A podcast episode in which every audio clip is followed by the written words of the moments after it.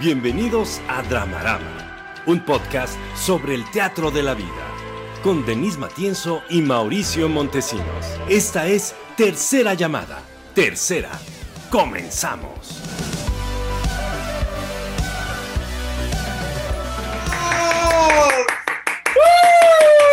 Bienvenidos una vez más a Dramarama, un podcast de análisis de cultura, medios y audiencias. Y este, como es el primer programa del año, voy a presentar de una manera especial a la mujer que me acompaña todas las noches en esta mesa. Denise Matienzo, una mujer disruptora y transgresora de la cultura contemporánea. ¡Aplausos! gracias. Favor que me hace usted, señor Mauricio Montesinos. Satnam, como dirían mis amigos yogis. No, hombre, Satnam. ¿qué dices? Y yo voy a presentar a Mauricio Montesinos como el hombre de los 36 burpees. ¡Aplausos! Yo, yo parezco que estoy en drogas porque me aplaudo a mí mismo, pero no le hace. Es muy bonito aplaudirse. ¿Te acuerdas que, que Sergio Villegas nos dijo que era un acto de, de soberbia, de vanidad? ¿Cómo lo dijo? No lo sé, yo ya te había dicho eso, pero pues tú dijiste, no, no le hace, no le hace, vamos a hacer el ritual. Ah, Bueno. es un acto energético. Denise, ¿tienes a sirenitas detrás de ti? Sirenito y sirenita. ¿Ay, sirenito? ¿Como Rigo Tobar? Sí, aquí Ah, hay un madre. sirenito y una sirenita, sí.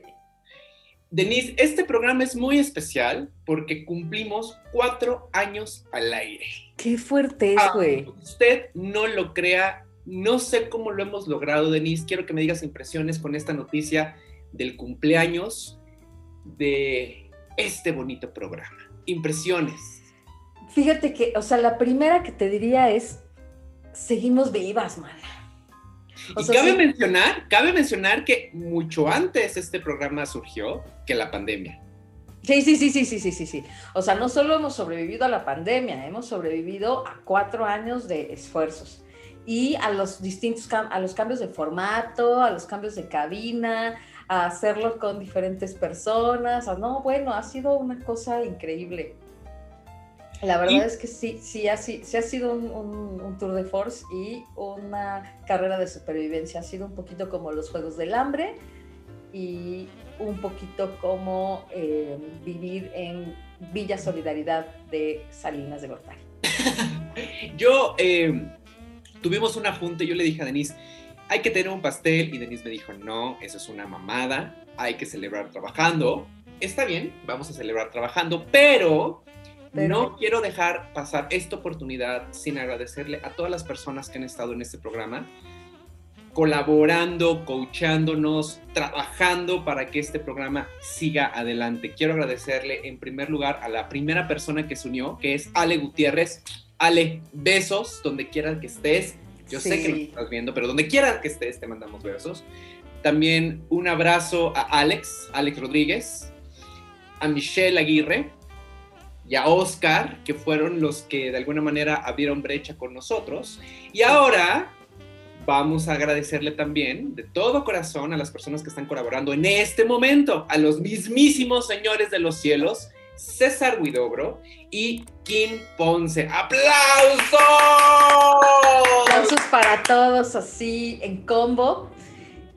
La verdad es que sí, sí se agradece porque algunos eh, lo han hecho de verdad así como pro bono, porque creen en nosotros, porque les caemos bien, porque están pagando una manda, así, o sea, por muchos distintos factores. Y, y O pues la karma, verdad es que o karma. Por karma, pero también es cierto que a mí me gusta mucho pensar que hemos ido mejorando, que hemos ido mejorando la calidad del audio, la calidad del video, la calidad de la transmisión y de los contenidos. El formato Entonces, de... Bueno, yo quiero pensar, igual y la gente así de, ay, oíla, güey. ¿Oiga? Ajá. Pero Oye. bueno, ya nos saludó Gina, ¿viste ahí? Saludos Ah, a sí, porque Gina. ya, ya podemos ver los comentarios de las personas en nuestra pantalla. Gracias, ¿Qué César.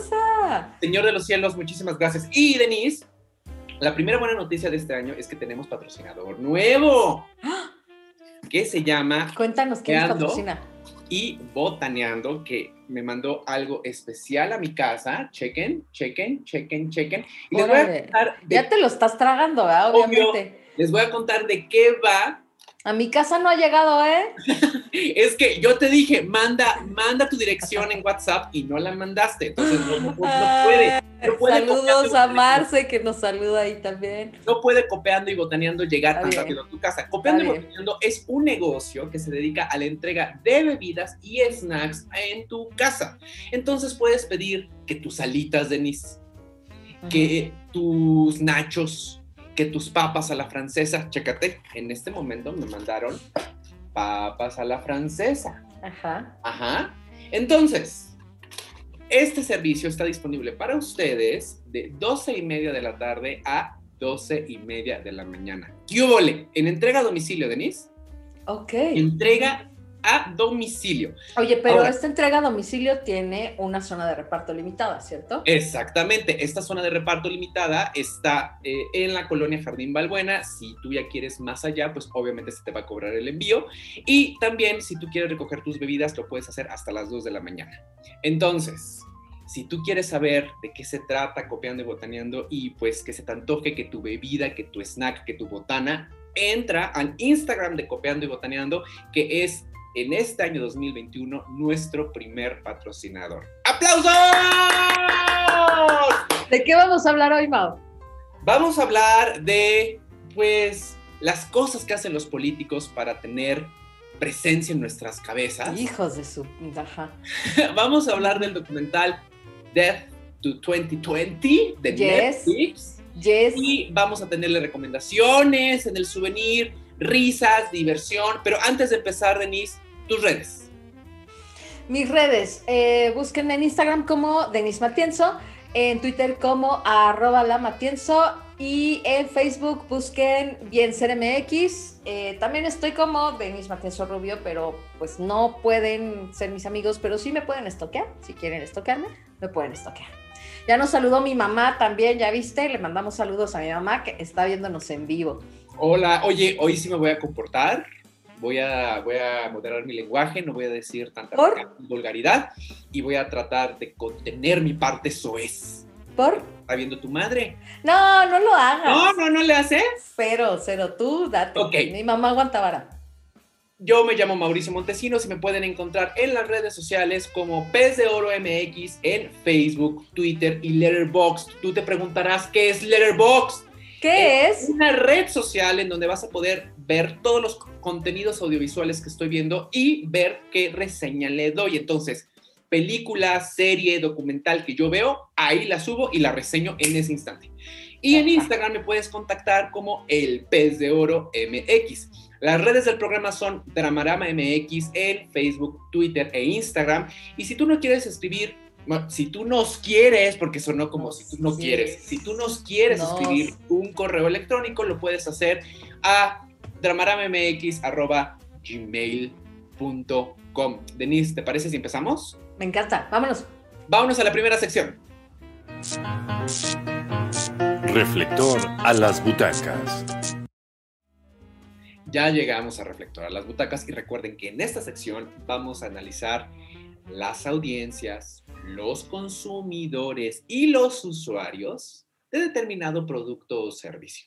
Y en esta ocasión vamos a hablar de las nacadas que hacen los políticos para posicionarse en la mente de los ciudadanos y de las ciudadanas. Es que no tienen madres. Pero antes, antes de hablar de las nacadas, voy a hablar de cosas bonitas que son los saludos que nos mandan. Porque sí, luego van a decir, ay, ay, hablando de nacadas, déjate yo que me saludo. No, pues no, güey, está bien, güey. ¿Y te parece que mientras tú, tú aderezas la sección con ese comentario, pueda comerme una papa de copeando y botaneando? Sí, pero me da coraje y sentimiento a la vez. Mira. Fíjate. Fíjate, fíjate, me da coraje y sentimiento a la vez porque yo solo voy a tomar un trago de agua para pasarme mi miserable hambre. Pero bueno, te alimentas de agua y bonitos pensamientos. ¿Qué más quieres? Sí, y prana. Bueno, pues eh, nos manda saludos, dice saludos queridísimos, Claudia Fandiño. Hola Claudia. Besos, Clau. Mayra Martínez dice saludos. Mayra nos dice, los memes de Don Chente Fernández están súper buenos, sí es cierto. ¿Sabes a mí cuáles me gustan mucho? Donde se ve que le queda súper feo, así ya súper apretado el traje ¿Has visto esos memes? Esos memes están ganando. La próxima semana te traemos uno de Chente. Prometemos traer memes de Don Chente. Eh, Claudia Díaz dice, ya sé dónde vive mi hombre perfecto. En mi nación, en mi imaginación. Ajá. Y es una nación legítima. Muy bien. Claro, claro. Una nación legítima. Claro, y, real. Pues sí, y uno gobierna en esa nación suya de una, ¿no? Claro. Eres la primer ministra, Claudia. Dicho lo cual, eh, mira, los, los políticos hacen muchas macaditas que creen que, que creen que están chidas, pues para ganarse el voto popular. Ahora, voy a llegar rápido a la conclusión y ahorita hacemos el desarrollo, porque lo que yo creo es que lo preocupante lo, que, lo que preocupa de la sociedad no son las nacadas que hacen estos güeyes para llamar la atención del público, sino que el público las compre. Ese es, ese es realmente mi conflicto y mi problema. Y de eso se trata la, sección realmente, de los ciudadanos y, y las ciudadanas que lo compran. Exacto. Y entonces para muestra basta un botón, queríamos también traer a la mesa a este sujeto, este personaje que en los últimos tiempos ha hecho pues varias nacaditas, ¿verdad? Varios comentarios naquitos, así. Eh, que básicamente se llama Samuel García. A ver, recuérdanos, Denise, ¿quién es Samuel García? Bueno, Samuel García, según Wikipedia, te voy a, te voy a decir aquí lo que dice Wikipedia, porque pues, ahora sí que yo que sé. Eh, nació en el 87.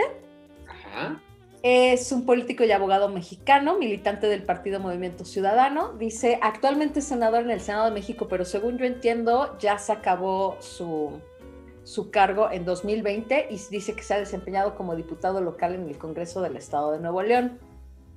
Por supuesto, lo que quiere este compa es lanzarse para eh, gobernador del Estado de Nuevo León. Oye, oye, Denise, Denise. ¿Qué? Esta expresión muy prista, a la grande a la grande, a la grande, claro. Sigue, sigue, sigue, perdón.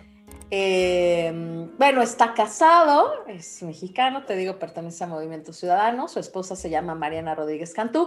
Y hablo de su esposa porque además ha salido en los videos con la esposa. Y bueno, pues eso es básicamente este cuate, ¿no? Entonces, de hecho, brincó al escenario porque fue muy criticado, cosa que le ha valido gorrísimo y, creo que aquí se aplica el em, cualquier publicidad es buena publicidad. O sea, creo que él cree eso, cualquier publicidad es buena publicidad. Y saltó a la fama porque se filtró un video donde está hablando con su esposa y la esposa está mostrando como un cachito de pierna, así, ¿no? La rodilla y él le dice que no muestre la pierna, que porque eso es solo suyo y que no lo tiene que ver nadie más. Y bueno, pues por supuesto. Violentómetro. O sea, ya sabrás, ¿no? Ahora, mi problema no es que ese vato haga eso y que entonces salte a la fama y uno diga, ah, este, mira, este vato quiere, es, político, bueno, era senador es un problema, No, espérame. No, no, no, no, ese es el menor de mis problemas. El mayor de mis problemas es cuánta gente se identifica con este vato.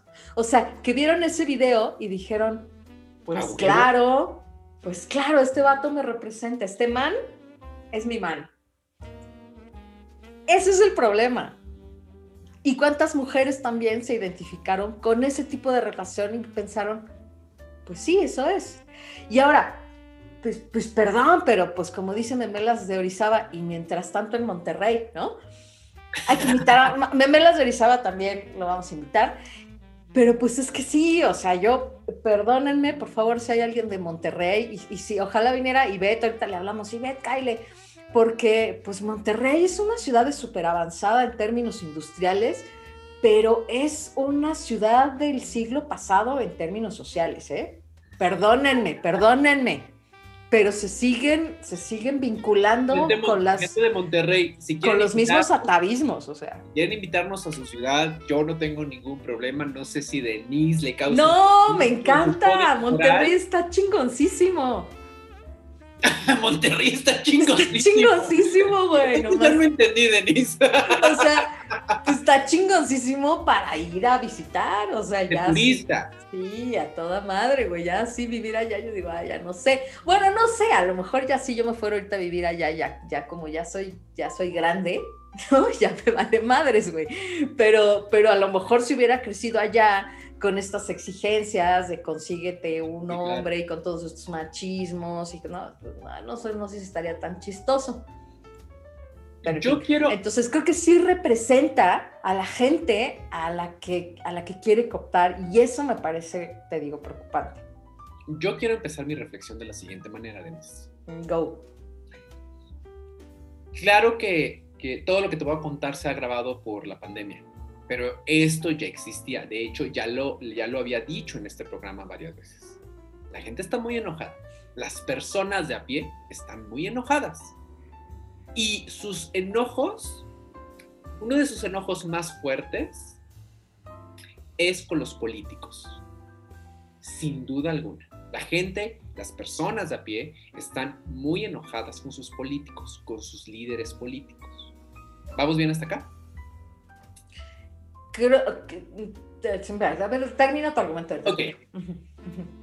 En este Dale, dale, dale. sentido, Go. yo creo que pensar ya un político de izquierda, un político de derecha, pues ya casi no tiene sentido, Denise. Yo creo que ya esa distinción de derecha-izquierda ya es muy setentero, muy de Javier Batis en el documental Rompan Todo.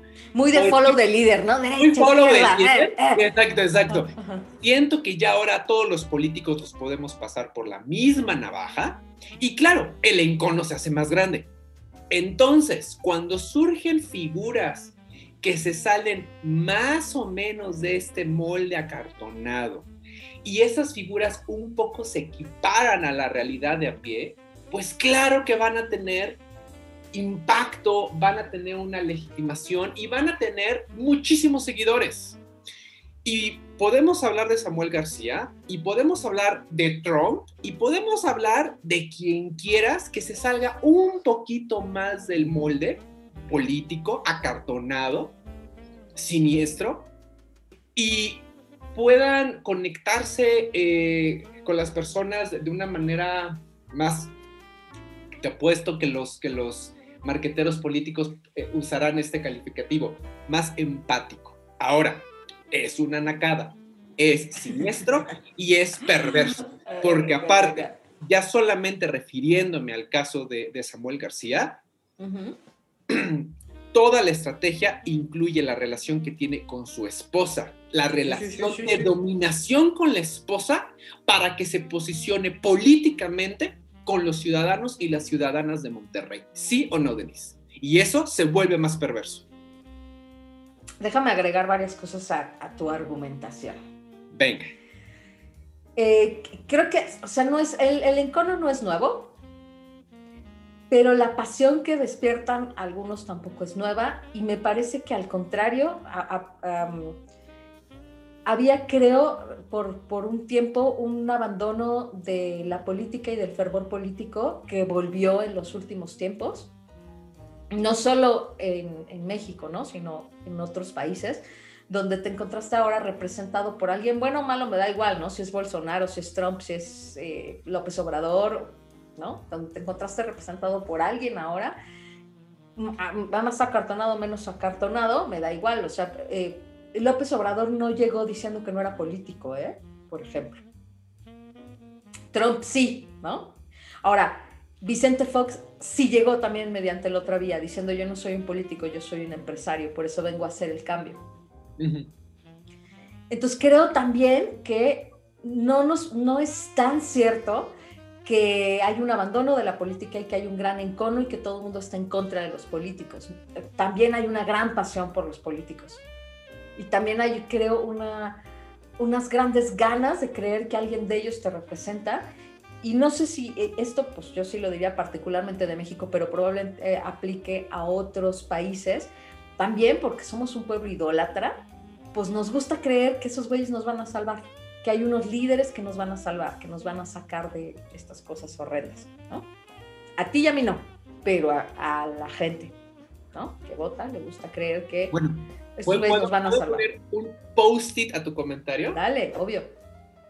En la novela de Los Miserables de Víctor Hugo, dice que no hay peor castigo para una sociedad que una esperanza rota. ¿Qué?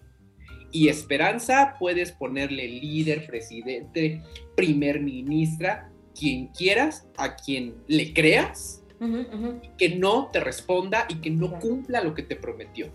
Cierro el post-it.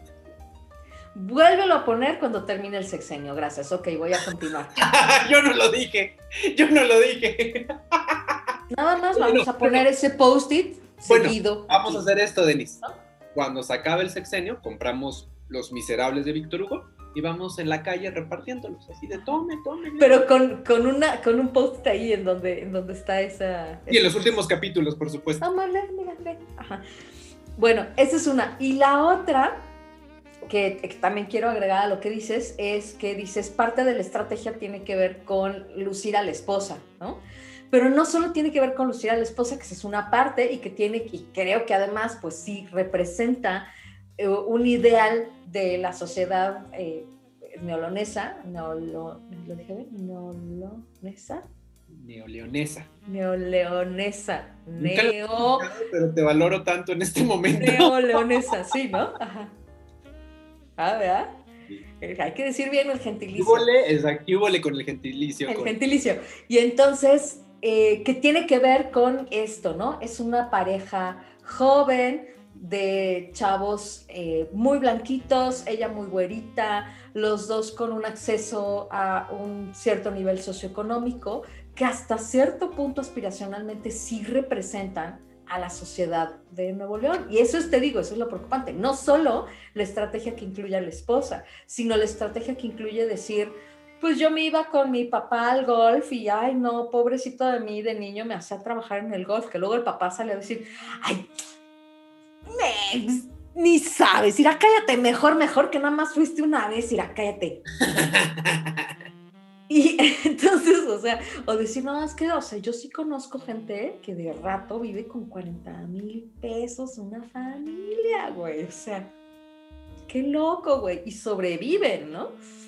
Y hay, hay, hay o sea, lo, lo mejor que puedo decir es que es siniestro, porque lo otro es decir es que es, es que es muy estúpido. O sea, no, no puedes decir una cosa de esas y creértela de verdad. Entonces quiero creer que la estrategia es decir, miren, o sea, soy tan abundante que para mí 40 mil pesos es nada. Que ese sería para mí el sueldo chiquito. ¿No? Y, y, y que mi esposa y yo ¿no? Vivimos en esta juventud, pero seguimos teniendo estos valores, ¿no? De que yo cuido a mi esposa y la sigo celando, pero igual la dejo, ¿no? Que se vista como quiera y entonces ella de rato me hace caso y de rato le va algo y me muestra sus... ¿Cómo? Hacemos villancicos en diciembre. Y hacemos villancicos, porque son súper divertidos, te mostramos nuestra casa súper bonita y luego ella de rato te, te enseña sus tenis fosfo, fosfo. Y en el camino de eso además se pinta los labios, entonces te enseña su línea de cosméticos. Entonces, no, están más rodeados, te digo, como de todo este glamour. Es como si estuviera viendo, en lugar de a un político, estuviera viendo a Paris Hilton, ¿no? Y a, y a la gente con la que se codea Paris Hilton. Una celebridad. Una celebridad, ¿no? Estoy viendo celebridades. Y de pronto te digo, a mí mi problema no es que esté viendo todas esas pendejadas, güey. Mi problema es que la gente diga, mm, voy a votar por este pendejo. O sea, güey, hello, ese es el problema. Pero ¿sabes qué? Es que si lo vistes de Oropel, pues de pronto sí suena como que habría que comprarlo. Y mi sensación también, fíjate que en el, estaba yo acordándome, que en el primero segundo semestre de la, de la, de la licenciatura en Ciencias de la Comunicación en nuestra queridísima Escuela Intercontinental, Universidad Intercontinental, me puso a hacer un estudio sobre las preferencias electorales y por supuesto, por lo que te decía ahí, es que las preferencias electorales no tienen nada que ver con el rational choice, ¿no? O sea, con, con esta teoría de la teoría racional, de la elección racional, sino con factores completamente irracionales. No, de necesidades más básicas como quién me va a dar dinero, quién me va a dar más trabajo, más oportunidades, fin. ¿Quién es más guapo? Eh, ¿Quién es más carismático? ¿Quién dijo algo que me hace más sentido?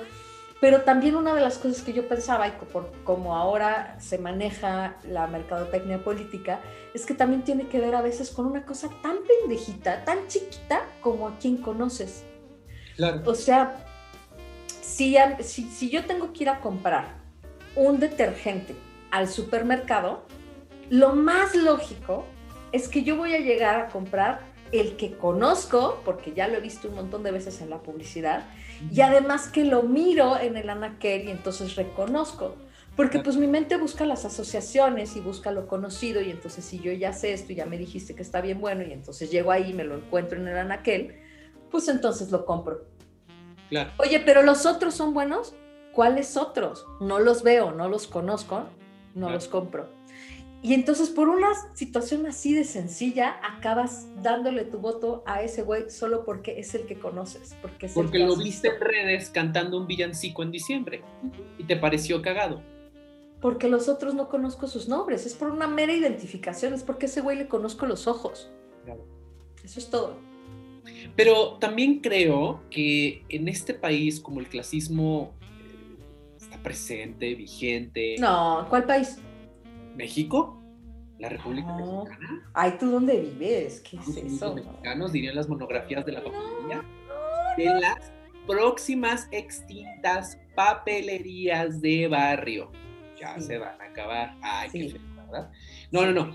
Pero, pero el clasismo sí provoca una, una identificación con figuras, celebridades, políticos que Claro. explotan la- su, su condición de clase alta, lo que sea que eso signifique.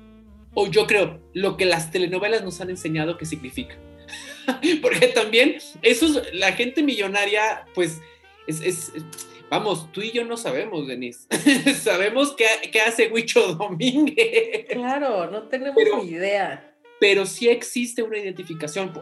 Pienso, ¿por, por qué la figura del mi rey en este país tiene tanto impacto en el, en el, en el ideario colectivo? Porque al final sí está apuntalando una aspiración Por de supuesto. pertenecer a una clase mejor Sí. y a tener más dinero. Entonces, pienso en este, en este Samuel García, que claro, puede empatar muy bien con la figura del mi rey y con este clasismo que, que condiciona nuestra manera de entendernos como mexicanos. Sí, sí, sí, sí, totalmente. Y en ese sentido, te digo, eh, eso es lo peligroso, ¿no? Que, hay una, eh, le llaman, ¿no? Un círculo rojo diciendo es que cómo es posible que haga el villancico y cómo es posible que tenga una declaración como esas, tan, tan fuera de la realidad, tan descontextualizada. Pero de pronto creo que se nos olvida que no nos hablan a ti y a mí, que le hablan a otras personas y que a esas personas sí les hace sentido y los representa y les gusta y aspiran a algo como eso. Y entonces, como dices, ¿no? Pues el mi rey puede decir, ay, sí, me cae bien porque este es exitoso y porque tiene lana y porque es desinhibido y mira, cuida a su vieja. güerita, ¿Cómo? Tiene una novia güerita. Tiene una esposa güerita. Y además eso, te digo, no, no hay un choque contra los valores y contra, los, contra la ideología de los mexicanos. Contra el O sea, código moral. No, para nada, choca contra nosotros que ya estamos bien pervertidos por el CGH y las colectivas feministas. Pero, eh, o sea, México no es feminista, pues. Perdón, o sea, Denise, sorry, México no es feminista. México es, es patriarcal y es machista y eso viene, o sea, de muchos años y, y además permea todas las estructuras. De entrada, la estructura presidencial es una estructura altamente patriarcal y no hemos tenido hasta ahora ninguna persona que se acerque tantito a la figura de presidenta. Siempre son vatos. Entonces vivimos en un país que te digo que no es feminista. Entonces, ah, claro, a ti y a mí se nos vuela la peluca de inmediato, ¿no? O sea, ah, no, ¿cómo? Este vato que le está cuidando la pierna a la chava que no sabe que ella es dueña de su propio cuerpo. ¿No? Pero, pero pues, o sea, ¿sabes? Aquí no hace No, sentido, la- güey. hincha en este momento, caray. Ay, no está ahorita, pero, pero Ay. la, no, bueno, la Inchi se puso mal, mal, mal. Vomitó, vomitó de la, de la náusea. Sí, y, mi- y mira, los gatos vomitan seguido, los bolas de pelos, pero sí noté perfecto que esa, ese vómito. Tenía bilis. No, sí, sí, sí, fue feo, fue feo. No vomitar bilis, ¿eh, gente? Sí, sí. Sí. Pues eso, bueno, no nos queríamos tomar a Samuel García como, como muestra de botón, pero, pero pues digo, no es el único, no es el último, no es el primero que hace payasadas para llamar la atención. Pero aquí también, y ya para cerrar la sección de Denise, es importante ver cómo esta, esta vuelta tecnológica que estamos viviendo y que nos está rebasando y, que por momentos yo ya digo, paren el, el camión que me quiero bajar, sí está poniendo sobre la mesa otras maneras de entender la política que hace 20 años ni en cuenta, ¿eh? Esta o sea, vamos, no era lo mismo hacer un spot para tele de ¿quién te gusta? Ernesto Cedillo, que hace, pero, chécate, hacer un video en donde Samuel García y su esposa estén cantando un villancico en Twitter, en Facebook, en TikTok. Es que ya pone otra, otra manera de, acercar, de acercarnos al marketing y a la publicidad. En donde ya lo que importa es que eso, lo que tú dices, o sea, esa, esa presencia en el mercado se multiplica y todo el fondo se diluye. Es decir, si yo te pregunto, Denise, ¿cuál es la propuesta política de Samuel García más allá de lo que has visto en redes y en medios? ¿Qué me contestas? No existe, no, no he escuchado una sola propuesta política de Samuel. Entonces, creo yo que esta vuelta tecnológica ha eh, potenciado que las nacadas políticas sobresalgan más y que tengan un impacto en los usuarios de redes. No, sé, o sea, de enojo, de, aceptación, de identidad, pero sí esto que estamos viviendo, Denise, con, con el uso de estos aparatitos, sí nos está volando la peluca, ¿eh? Y yo creo que ahorita la teoría política queda un poco rebasada ante los cambios tan vertiginosos que estamos viviendo. Sí, eh, yo ahora digo para todo, it's television, baby. Todo. O sea, nuestra videoconferencia, nuestra política. Nuestro podcast. Nuestro podcast, es, todo es televisión, ¿no? Y todo tiene que lucir bien ante cuadro. O sea, todo, todo es televisión ahora. Y vivimos en, te, llevo diciendo eso dos semanas. Aunque. Vivimos en un eterno capítulo de Black Mirror. Aunque eso que luzca no sea valioso en términos políticos. Ah, no le hace. Lo, lo que sí hay que reconocerle a este hombre, a Samuel García, es cómo logró eh, capturar las miradas y capturar a, la opinión pública, para bien o para mal. ¿eh? La verdad es que sí es, sí es interesante que lograra salir de un lugar de anonimato para posicionarse, porque si no, tú y yo no estaríamos hablando de Samuel García. Samuel García no es nadie. Oye, ¿y puedo decir un comentario llevado antes de cerrar la sesión? Claro, es tu programa, di lo que quieras. Tú dices, todo se trata de la tele, ahorita. Y ahorita estamos viviendo una pared de imágenes brutal. Eso va a tener un pendulazo muy cabrón. Es decir, que todas y todos podamos tener nuestra telecita para decir nuestras cosas eventualmente el pendulazo va a ser a todo lo contrario, ¿eh? Si no nos cuidamos. Y no nos vamos a cuidar. Si no nos cuidamos ni del COVID, güey, también. o sea, esto es como el huevo de la serpiente de Berman. Esta pared de imágenes es el caldo de cultivo perfecto para que llegue un dictador y diga, ¿saben qué? Todas sus camaritas las apagan y la única voz que importa es la mía. Y nos chingamos todos. Siento yo. Es mi sentir. No lo creo, yo creo que más bien va a haber una teledictadura. Peor, pero... Ah, sí, sí, sí, pero la tele ya llegó para quedarse. el muro de pantallas llegó para quedarse. Pero va a haber una pantallita que dicte, todas las va a pagar. eso es la teledictadura. Una va a decir, apágamela, apágamela, apágamela, apágamela, y mi camarita es la que queda prendida. Eso, es lo o, o, no apágamela, censúramela, regúlamela, agénciamela, monopolízala. ¿No? Esa es la teledictadura. Oye, dice Abril, eh, pues sí, dice, no nos están hablando a nosotros, es otro su mercado, ¿no? Sin duda. Claudia Díaz nos dice, gracias por el título de ministra de su nación donde vive su hombre perfecto. Saludos a los dos. Bien. Y Ángeles Rubio, mi mamá dice, fueron las piernas de su esposa, a él lo conocen en su casa. Exacto, pero mira, con eso, con las piernas de su esposa, consiguió que lo conocieran más que en su casa. Denise, ¿qué político o política te habla a ti ahorita? ¿A mí? ¿A, mí, a, mí, a mí? Una a ti que sea representativa de una audiencia, a ti. Híjole, es que no hay, maná. ¿De plano? No, pero, pero, pero nosotros no somos representativos, recuerda. Yo siento que me hablaba más Jaime Almeida a mí, Javier Batis a mí, a mí. Ajá. Sí, pero, pero políticos, güey, o sea, te, puedes, te puedes identificar con, eh, con, con, personajes, con celebridades, pero no, no nos identificamos con ningún político, ¿no? Las personas que nos están viendo, escríbanos en este momento. ¿Qué político o política te habla a ti?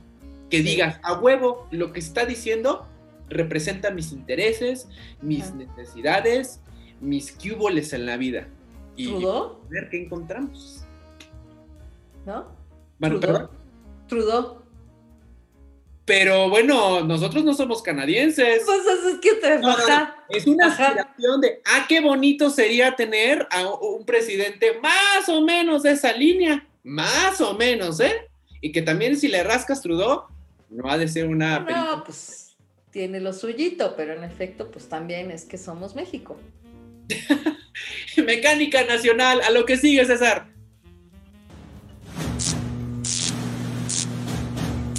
Esto es Escena 1. Y ya llegamos a escena 1 y recuerden que en esta sección vamos a foreverear, chorear, conversar en torno a un producto de la cultura. Y en esta ocasión, a partir del documental Muerte al 2020 o en inglés, Denise, ¿cómo se llama? Death to 2020. Ok, que se encuentra en la plataforma de Netflix. Netflix. Vamos a hablar del apocalipsis maya. A huevo. Vamos a si no lo sabía, viene ahora el apocalipsis maya. Nos equivocamos, pero ahí viene. Eh, este documental eh, lo hicieron los mismos creadores de Black Mirror. Bueno, no, todos, pero sí eh, el equipo de producción base es el que puso en preproducción este proyecto. Y se trata de un falso documental en donde te cuenta qué pasó en el 2020. Cómo la sociedad se enfrentó a cambios inesperados, abruptos, en sus instituciones políticas, en sus estructuras económicas y en sus tejidos sociales. Tejidos sociales suena como a tienda de estambres, pero eso es un bonito término que lo aprendí de un libro de ciencias políticas. De eso se trata. Del sexenio de Calderón, güey, porque Calderón estaba muy en el tejido social. no, no, era muy del tejido social. Pero a mí me gusta llamarle a, los grupos sociales los tejidos. Es bonito. Tú estás con el PRIAN. ya te dimos. Eh, ¿Cómo se llama el género, Denise? O sea, del falso documental. Mockumentary, que es que en realidad es, es una cosa diferente al falso documental, porque el falso documental no necesariamente es un documental de comedia. Entonces, en el caso del mockumentary, es un, document, es un falso documental como de parodia, de comedia. Entonces sí, como que se queda corto decir falso documental. Es Hay actores que salen en este, en este trabajo. Sale Hugh Grant, por ejemplo. Ajá. Yo cuando lo vi dije, ¿será? Elisa ¿Y si es Hugh Grant? Es Hugh Grant. Ajá. Ya está bien. Oye, güey, ya está bien mofletudo. bueno, en la serie de, de, Nicole Kidman que vimos. Sí, ya se ve bien. Ya se ve mayor, pero bueno. ¿Hace cuántos años era el galán de moda? ¿En el 95? No, pues, más de 20, güey. El, como a mediados de los 90 era el, el así por, la, por las que todas las chavas morían por él. Sí, sí, por lo menos está hablando de 25 años, güey. Sí, claro. Bueno, chavas y chavos morían por él. Uh ¿qué te provocó este documental? Oye, lo primero que, que tengo que decir es que sí, sí, pienso, o sea, sí piensas, de los productores de Black Mirror llega el 2020, ¿no? O sea, sí como que dices, güey, este año solo se le pudo haber ocurrido a estos pendejos. Pero lo interesante es que como, como publicitaban el, el, el, el documentary, como le llaman el documental, es justo diciendo, el año que ni a Black Mirror se le pudo haber ocurrido. Ese güey, qué genialidad, güey. Se la mamaron, sí se la mamaron. Se la mamaron, pero tienen razón, güey. Ese güey, si alguien lo hubiera inventado, seguro hubiera sido Black Mirror. Bueno, ni a ellos se les ocurrió, güey.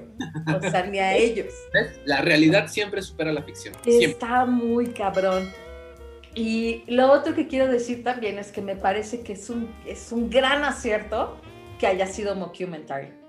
O sea, en eso sí digo, claro, no, no podía ser falso documental y pretender ser en serio, no podía ser eh, todo de broma y Bueno, no poner pero- cosas reales, ¿no? Pero las pedradas. Sí, Yo, sí. reí, yo reí a carcajadas, pero las pedradas llegan. Sí, el, el personaje de Lisa Kudrow, que representa a la presidencia de Trump, por supuesto, o sea, No, no, no, no, no, no, no, no. Es grandiosa, güey, es grandiosa, güey, porque las respuestas No existe Ucrania, no existe Ucrania. que además no, bueno, lo que es que tenemos un pedo con Ucrania. Ah, ok, entonces ponemos que tienen un pedo con Ucrania. No, yo prefiero creer que Ucrania no Yo existe. prefiero creer, y tiene razón, así somos los seres humanos. Yo prefiero creer que no. Yo prefiero, pero además es que es muy interesante la respuesta. No, yo prefiero creer que Ucrania no existe. Pero, Denise, somos los seres humanos, Yo ya sé. contradictorios y complejos. Yo decido creer que eso no pasa en mi realidad. Sí. Yo, yo prefiero creer que el COVID no existe. Ah, Ah, cámara, cámara, cámara. Entonces sí, es, eso me parece que es el primer acierto. Así de, bien, elegir el género fue un acierto. Sí. Me parece genial.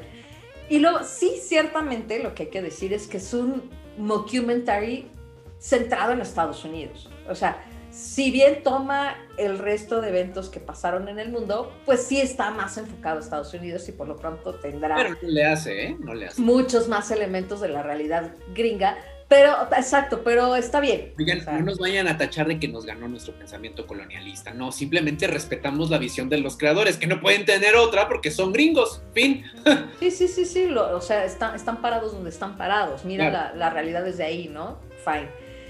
Y, y- y bueno, es, me pareció que sí, te digo, el, el tono, el tono está muy bien, el género está muy bien, los actores están bien, o todo eso está muy bien. Y, y de hecho, lo, lo primero que pasa es que ves los primeros minutos y, y te dicen, puta, y eso apenas era en enero, güey, ¿no? Así, no, güey, no, güey, eso pasó apenas en, en- en- en los primeros días de enero. Y dices, es que sí es cierto. O sea, y cada día era, dices, güey, ya, no sé qué sigue, ¿no? No, cállate, no digas que sigue, güey, cállate, güey, porque se nos incendia este pedo. No, ya, güey, yo creo que ya acabó este desmadre, ¿no? Y más, más, más, más, más. 2020 siempre era más. Bueno, Todavía, no, todavía nos acaba ese rush, ¿no? enero de 2021 no se está quedando atrás, ¿eh, Denise? Exacto, eh, todavía nos acaba ese rush, pero sí, 2020 se, se superaba a sí mismo, ¿no? Cada vez así, se superaba a sí mismo. Entonces eso creo que, creo que me gusta, me gusta mucho de, de ese documental, ¿no? Que, que te lo pone en esa perspectiva de, y se va poniendo peor, ¿eh? No, espérate, ahí viene peor, ¿eh? No, van a peor, ¿eh? Yo lo veía con. Ay, con una. O sea, pensaba, ¿Qué pensabas? ¿te cae que así es la humanidad? No, Eso es peor. Yo pensaba todo el tiempo, ¿te cae? ¿Te cae que así somos? Sí. Y la respuesta era sí. Ajá. Y como diría Laura León, peor. Peor, peor, peor. Oye, la, la, la supuesta psicóloga a la que entrevistan que tiene unos libros Ay, no, no, no, no, me encanta, me encanta. de la humanidad es una mierda, Odio la la humanidad es mucho peor, odio Sí, la humanidad. Bueno, el distanciamiento social afectó al género humano porque es un animal gregario, pero a mí me vino poca madre porque yo, personas en este pinche mundo, yo sola estoy mejor. Sí, güey. No, ¿sabes cuál también me gusta mucho? La ciudadana de a pie, ¿no? O sea, la ciudadana común. La, la mamá, Una chava con unos, con unos ojos como saltones y pelo chino. sí, la que es mamá, la que están entrevistando en, en la casa. No, es que, ah, es que hay dos. Ah, Hay no, no, una la que- inglesa, la la inglesa. inglesa. la No, inglesa. no, no, no, no, no, no, no es cierto, no es cierto. Está grandiosa, ¿no? Porque además le, le dicen, este, no, pero pues es que, o sea, hicimos más o menos un estudio y tú representas Claro, a la persona más común. Y ella, ah, sí. gracias. Gracias. No, no, no, no, cuando dijo, no, bueno, en este, en este encierro pues me aventé todas las series de Netflix, pero la que estaba mejor, mejor, mejor es la historia de dos candidatos gringos que están disputándose la presidencia de ese país. Entonces se pelean, se, se, dicen malas palabras, se ponen trampas, pero ella pensando que es una serie de televisión. Sí, sí, adorada. Ajá. Es adoradísima, güey. Sí, sí, sí, sí. Ese personaje es muy, muy adorado. Bueno, hay otro momento de ese personaje que me causó mucha hilaridad cuando dice, bueno, pues aquí, pues yo vivo sola. Y, y pues, pues me, me, empecé a fragmentar en varias personalidades. Y cada personalidad tenía su sana distancia entre... Pero ves, si se cuidaba. Claro, claro, claro. Ajá. Ella, ella, ella, ella prefiere creer que se cuida de sus propias personalidades.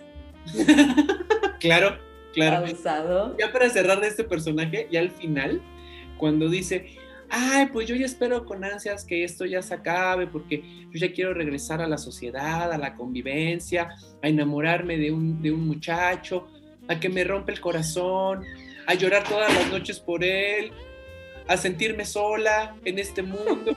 Y ya se queda así como de, creo que lo mejor es quedarme así. Sea, ahí muere, si quieres me quedo así forever. Esperando la muerte. Esperando la muerte, como todo lo que hacemos muchas personas. Para correrle a la muerte, Denise. Y para validar nuestra existencia. Sí, como, como ese. Ay, fíjate que no me acuerdo ahorita qué libro es ese de, de Bukowski, donde justo dice, ¿no? Hace una serie de cosas, ¿no? Caminar, hacer jogging, comer bien, este, hacer nutrición saludable, beber, beber, todo para entretenernos antes de morirnos. Claro. Claro, claro, además estamos no, aquí entreteniéndonos. Suena increíble a nivel de literatura, pero el problema es que lo estamos viviendo, Denise. O sea, ¿cómo me gustaría ser honguito o mineral para como ya desdoblarme en otro ser o en otro cuerpo y no vivir estas fregaderas? Pero el problema es que lo vivimos. Ya sé, el problema es que lo estamos viviendo. Oye, déjame recuperar un par de comentarios. Claudia Fandiño nos decía de la sección anterior que a la gente cualquier distractor viene bien para aquel que se dice político. ¡Paz! Y Claudia Díaz nos decía que ningún, ningún político la representa. Y también nos dice que super galán el Hugh Grant. Dice Abril que ya se ve bien viejito el Hugh Grant y que era el super galán de los noventas. ¿cómo no? ¿Cómo no? Era uh -huh. el, el, el, galán. Era... Uh, no, bueno, es que no creo que, que, sea tan galana para los estándares de la industria. No, pero era, era el galán inglés, pues, o sea, era el, el, el, el caballero inglés, que no es ultra no, no, no, guapo, pero que...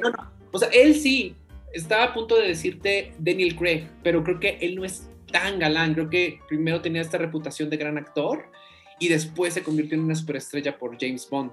Y, y sí. Hugh Grant primero fue una superestrella y después tuvo su reputación actoral, ¿no? Sí, creo que sí, ese fue el camino. Pero Ahora, bueno. yo la, la, otra cosa, y que es lo que te decía de principios, me parece que es un gran acierto el formato, ¿no? el género, me, me parece que el tono, porque creo que, la, voy a decir algo ya más horrible, pero es que creo que lo único que nos queda es reírnos de esto, porque porque si no lo, justo por eso digo, creo que la elección de, de, del género fue genial, porque cualquier otro género nos deprime. O sea, ne necesitamos verlo como un absurdo, necesitamos verlo desde la risa. Es absurdo, exacto. Para poder sobrevivirlo. Oye, pero ya en la sección de, del chisme, Ay, de la chisme, sí.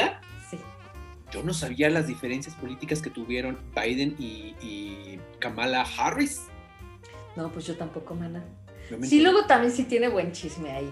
Porque pues tiene muchas cosas que sí fueron reales. No, bueno, o sea, vamos, sí es un falso documental, pero tiene datos fidedignos y tiene circunstancias que sí pasaron y ahí lo toman de pretexto para hacer el chiste. Pero sí, yo no sabía que entre el, ahora el, el, presidente y la vicepresidenta de Estados Unidos tuvieron una, una confrontación muy, muy fuerte y que tuvieron que unir eh, esfuerzos para darle la torre a Trump pero que casi, casi no quieren. Y de hecho, en los créditos finales, cuando empiezan a hacer sus hipótesis de, del 2021, de qué es lo que va a pasar en el 2021, alguien, uno de los personajes dicen, estos güeyes se van a acabar peleando, ¿eh? estos güeyes se van a acabar peleando. Y lo que te decía, Denis, un poco regresando al asunto de Trump, cuando tú me decías, bueno, pero ya está Biden en el poder y, y yo te comentaba, es que Trump ya ganó. El país está dividido. Y claro, siempre ha estado dividido. Pero lo que hizo este güey fue hacer la herida más profunda. Porque, insisto, no ganó por mucho Biden, ¿eh? Sí hay, lo que comentábamos en Reflector de las Butacas, muchos y muchas estadounidenses que creen que lo que decía Trump tenía razón. Claro. decía Trump que los negros deberían de estar esclavizados de nuevo, que eh, la diversidad sexual debería de ser condenada, que, bueno, los migrantes deberían de morir. Eso sí existe en un granjero de Arkansas, Denise. Eso es lo más peligroso. Y que la brecha entre los que dicen sí y los que dicen no cada vez se hace más grande y los espacios de diálogo y colaboración se están haciendo nulos. Es decir, ¿cómo pones a dialogar? Es decir, que lleguen a un acuerdo a un demócrata y a un republicano. Ahorita. Puta, pues no, e-, esa, esa mesa solamente va a ser de, de, de aventarse jitomatazos y ya. Pero pongámonos de acuerdo no hay manera, no hay manera, Denise. Otto, te voy a poner una escena muy, muy cruel, ¿eh? Échale. Pero haz de cuenta que tú eres la tierra, ¿no? Dale. la madre tierra. La madre tierra, sí, sí, sí. Gaia. Ah, me gusta, La Pachamama, güey, ¿no? Entonces, Venga, a huevo, a huevo, a huevo. Tú eres la madre tierra. Ah, oye, a hueva, a hueva, a hueva. A hueva, a hueva, ajá. Y entonces de rato, güey, Celebrity Deathmatch. COVID versus humanidad. Le voy al COVID, güey. Neta, güey. Sí, los cargue todos, sí. Yo sí le voy al COVID, güey. Así de no, sí, güey. Ya, ya, ya. Oye, les di varias oportunidades. Se les dijo. Se les avisó. Se les regañó. Se les repitió. Y no entienden, güey. No, ya, güey. O sea, COVID 1, humanidad 0 y ya que pierda por nocaut la humanidad, güey, a la chingada. Yo creo, Denise, y fíjate que, hoy en particular lo he estado pensando mucho, porque también, ah, voy a, voy, a, voy a meter mi gol ahorita en este momento. Ya salió mi nueva columna del pez de oro. Vayan ahora al semanario.com. Está bien buena, ¿eh? Yo ya la leí. Y lean La inercia de la nostalgia, en donde hablo de la pesadilla pandémica que está viviendo el teatro. Ya me estoy poniendo serio porque es una, Denise, tú ya la leíste, es una columna seria. Sí. Ahí no tiene risas como Death to 2020, ¿no? Pero si quieres le metemos risas grabadas, ¿eh? Voy a vender la audiocolumna. Ajá, ajá. Ah, no te creas, así, así. Ajá. Ah, te creas, como dices tú. Ah, te creas. Pero creo que el mayor reto que tenemos, bueno, tenemos muchísimos retos y cada país tiene sus propios retos, pero creo que uno como, como humanidad, en donde nos va a tocar o no nos va a tocar, es el reto, deja tú de la colaboración, el diálogo. Está muy cabrón dialogar ahorita, Denise. Es decir, es que ha estado muy cabrón dialogar siempre, pues. Más, yo, yo creo que a lo mejor es más fácil dialogar ahora que en otros tiempos. O sea, hay una, hay una serie de mecanismos que permiten que tú y yo podamos dialogar y que no nos agarremos a chingadazos o que yo te clave una lanza antes de dialogar. Yo lo entendería como nos escuchamos más, dialogar pues entendido como llegar a un acuerdo, es decir, tú dices negro, yo digo blanco ¿Cómo le hacemos para que ni negro ni blanco? Otra cosa. Por eso creo que ahorita todos los facilitaciones, consultorías, talleres, tutoriales de solución de conflicto eventualmente van a convertirse en el boom. Porque ¿cómo le hacemos? O sea, vamos, ¿cómo le hacemos para dialogar en el trabajo? ¿Cómo le hacemos para dialogar en las familias? ¿Cómo le hacemos para dialogar en la pareja? Bueno, en la pareja, Denise. Ya deja tú eh, Biden-Trump en su, en su debate. En la pareja. Creo que sí. Tenemos una pared de sonido y una pared de imágenes que hacen tanto ruido que nos es imposible echarnos dos pasos para atrás y decir, tú y yo tenemos que estar bien ¿cómo le hacemos? Más allá de lo que tú creas o pienses o sientes, o más allá de lo que yo crea, piense o siente. O siento, perdón. O siente. exacto.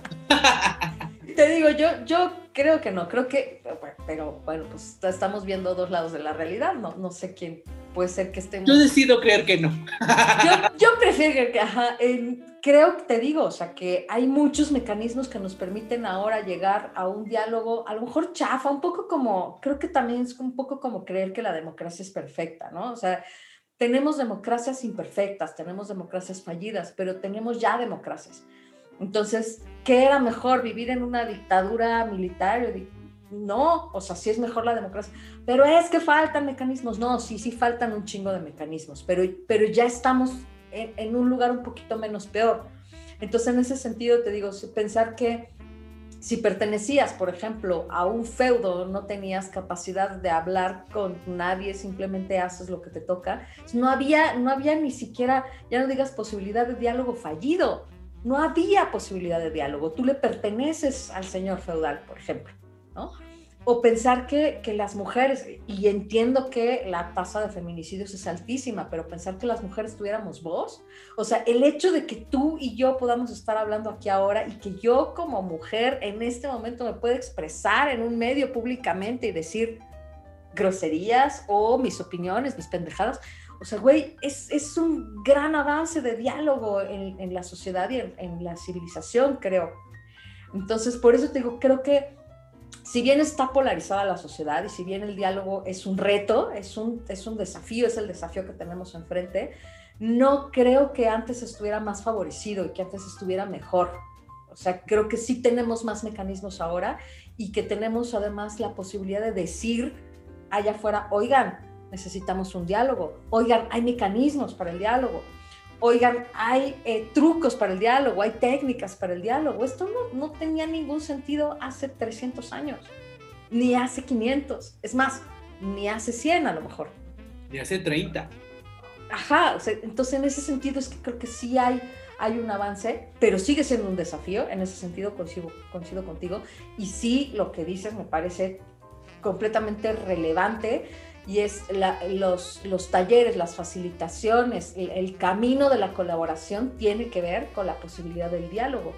Y tenemos que entrenarnos para eso. También es cierto que no estamos entrenados, si bien no estamos entrenados ni para las emociones, no estamos entrenados para el diálogo, seguimos entrenándonos para la colaboración porque el paradigma del que venimos es el paradigma de la competencia porque nos dijeron que así era la naturaleza y no, la naturaleza es competencia, pero también es colaboración. Porque al final, en la vida práctica hay que comer y necesitas dinero. También se cruza el sistema económico que vivimos, entonces permite espacios en donde podemos donde podamos entrenarnos para, para lograr este, este diálogo. Eso también, la realidad aplasta y aplasta muy feo. Sí, eh, sí pues, pues, sí. Eh, decía Clau Fandiño nos dice, no es lo mismo entretener que divertir. Abril nos dice, no, ve, déjate un granjero de Arkansas en Texas, ¿no? Sí, en, cualquiera de, los, de los estados norteamericanos, ¿eh? Y no te tienes que ir tampoco hacia al, ay, al Estados Unidos más profundo, o sea, está aquí tras Lomita. Lo mismo que pasa en México, ¿no? De pronto también es como creemos, ay, pero si te vas al México profundo. No, mana, vete aquí a tres colonias y encuentras lo mismo. Yo creo que solamente en Estados Unidos, Los Ángeles, Nueva York, San Francisco son las grandes excepciones a la regla. No sé, te diría a lo mejor pues Chicago, Boston, ¿no? O sea, grandes ciudades que puedes decir a lo mejor, pero Miami, no sé. Claudia Fandiño también nos dice, paradójicamente hay muchos medios de comunicación y la gente no se comunica de verdad, repite lo que dicen otros.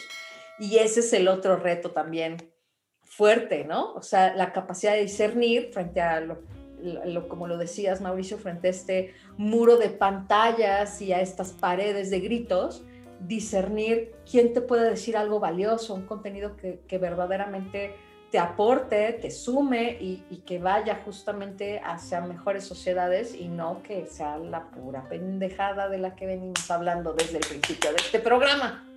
Vean por favor el falso documental Muerte al 2020 que se encuentra en su plataforma de confianza de Netflix. Se van a divertir mucho y por lo menos van a pensar que la vida es absurda. Y eso aliviana. Sí, a reírse un poquito. Yo la verdad es que les, he recomendado aquí, creo, que no, ya recomendé la cotorriza, ¿no? ¿verdad? Ahorita la recomiendo entonces, pero vamos a la siguiente sección y ahorita vamos para allá. A lo que sigue, César. Lleve la playera, la pluma, la taza, lleve el souvenir. Ya estamos en el souvenir y aquí vamos a recomendar algo que nos gusta porque queremos, porque podemos y porque nos gusta ser evangelistas de lo que consumimos. Échale, Denise. Sí, bueno, no era lo que iba a recomendar, pero ya que ando por ahí, hablamos de este podcast en el programa final del 2020, que fue el que hicimos de diciembre, y lo, lo puse yo dentro de las grandes burradas del 2020, ¿te acuerdas? Sí. Porque dije, esta burrada, es decir, esta cosa que era un chiste y que era una bobada, ¿no? Que sacar al aire, fue el super hitazo que fue la cotorriza es el, a ver si los invitamos también, esos muchachos. Eh, Slobodsky y Ricardo, ay, Pérez, lo estoy diciendo bien. Ricardo Pérez. que son estando peros, sacaron este programa, este podcast, lo tienen además en todas las plataformas, tratan de monetizarlo, han sacado muchos especiales y la verdad es que son muy chistosos estos dos sujetos ahí eh, haciendo este programa y se nutren en muy buena medida de los anecdotarios que la gente les manda. Entonces no todo es que ellos cuenten sus chistes, sino que editorializan lo que la gente les cuenta. Y lo recomiendo, te digo, ahorita voy a recomendar otra cosa, pero lo recomiendo justo porque lo que venía diciendo es, Mauricio, justo es que hay que reírse y entonces yo creo que sí, la risa, remedio infalible. Había una sección en el Selecciones del Reader's Digest que se llamaba La risa, coma, remedio infalible y sí lo creo. Entonces, estas cosas que nos hagan reír, bueno, si te hace reír la cotorriza, si no, búscate algo que te haga reír. Es importante para sobrevivir la pandemia, reírnos, reírnos de verdad, estimula además tu sistema inmunológico, te hace relajarte, te cae muy bien fisiológicamente, pero además te hace ver con más optimismo. un rato de la muerte. Sí, carajo, es que sí, hace falta. Y lo otro que quería recomendar es un canal de YouTube que se llama The Take. The Take. O sea, como la toma. Y es un canal de unas chavas donde analizan distintos contenidos de películas. Y entonces, por ejemplo, analizan la, la, figura o el estereotipo de la fe fatal en las películas. Ah, qué interesante. Entonces, tiene una perspectiva de género no te diré exactamente es feminista, porque no, no es de promoción feminista, pero sí tiene una perspectiva de género. Y analiza, te digo, diversas eh, estereotipos o arquetipos femeninos en, películas, en series, y te lo explica muy bien, está muy bien hecho, los discursos están muy bien argumentados, se los recomiendo mucho, vayan a ver los, los videos de el canal de YouTube The Take. Yo les quiero recomendar es la primera recomendación del año. Como siempre, un disco. El disco Control de Janet Jackson, que fue el primer disco en donde su papá no estaba involucrado en el equipo creativo. Entonces, el disco se llama Control porque Janet Jackson toma el control de su carrera creativa y se junta con, ay, con estos productores que yo amo con todo mi corazón, Jimmy Jam y Terry Lewis, que son unos productores que de seguro alguna vez has bailado alguna de sus canciones, pero con, con, la, con, con el equipo que hacen con Janet Jackson, queda 10 de 10. Entonces, este es un bonito vinil, miren, bonita portada, como debe de ser. El diseño súper ochentero pero ahorita ya, ya, es, ya es hype, ¿eh? Ahorita en el 2020, 21, perdón, y ahorita ya es hype. Entonces, por favor, Control de Janet Jackson. Aparte, yo a Janet la amo con todo mi corazón. Denise, tus redes para que nos despidamos. En Instagram, Denise Matienzo. En Twitter, arroba la Matienzo me pueden buscar en el canal de Facebook de Bienser MX o me pueden estoquear como Denise Matienzo Rubio en Facebook también. Y quiero decirles también que estamos eh, transmitiendo por Facebook y por YouTube en vivo. Suscríbanse. Suscríbanse al canal, pícale a la campanita para que te recibas las notificaciones. Suscríbase también a la página de Facebook, denle like. O también estamos en distintas plataformas si quieres oír nada más el podcast, solo porque dices, voy a, mira, ¿sabes qué? Voy a cocinar y mientras voy a escuchar a estos pendejos. Entonces, pues lo escuchas desde Spotify, lo escuchas desde Evox, lo puedes escuchar desde Apple Podcasts eh, y creo que ya, o me falta algo. iVox. Evox, Evox, ajá. Ah, ya. Sí, ya dije. Entonces, pues sígalo por cualquiera de las redes, lo pueden oír cuando quieran, lo pueden poner cuando quieran. No se limiten, para eso estamos. Venga, Mau. Eh, me pueden contactar en Facebook, Twitter y Letterboxd como Pez de Oro MX y en Instagram como el Pez de Oro MX. Las redes del programa son Dramaram MX en Facebook, en Twitter y en Instagram y el correo electrónico es dramaramamx.gmail.com. Denise, muchas felicidades por estos cuatro años. No, felicidades a ti, Mau no tenemos pastel, pero tenemos buenas intenciones para este día. Ah, mira, cállate, mejor, mejor que tú tienes papitas. Ah, oigan, y véanse al Instagram de Copiando y Botaneando para que pidan su bebida y su rica botana, por favor. Solo tú tuviste botana, güey, pero bueno. ya mandaste tu dirección, te va a llegar tu... Bien. Si quieren, copiando, y botaneando. a usados, pónganse truchas, lo pueden seguir en Instagram para que pidan cosas bien sabrosas. Mayra Martínez nos dice feliz fin de semana, saludos desde mi linda camita. Ay, qué sabroso, muy bien. Gracias, Mayra. Besos, saludos para ti, Mayra. Nos vemos pronto. Bye. Bye.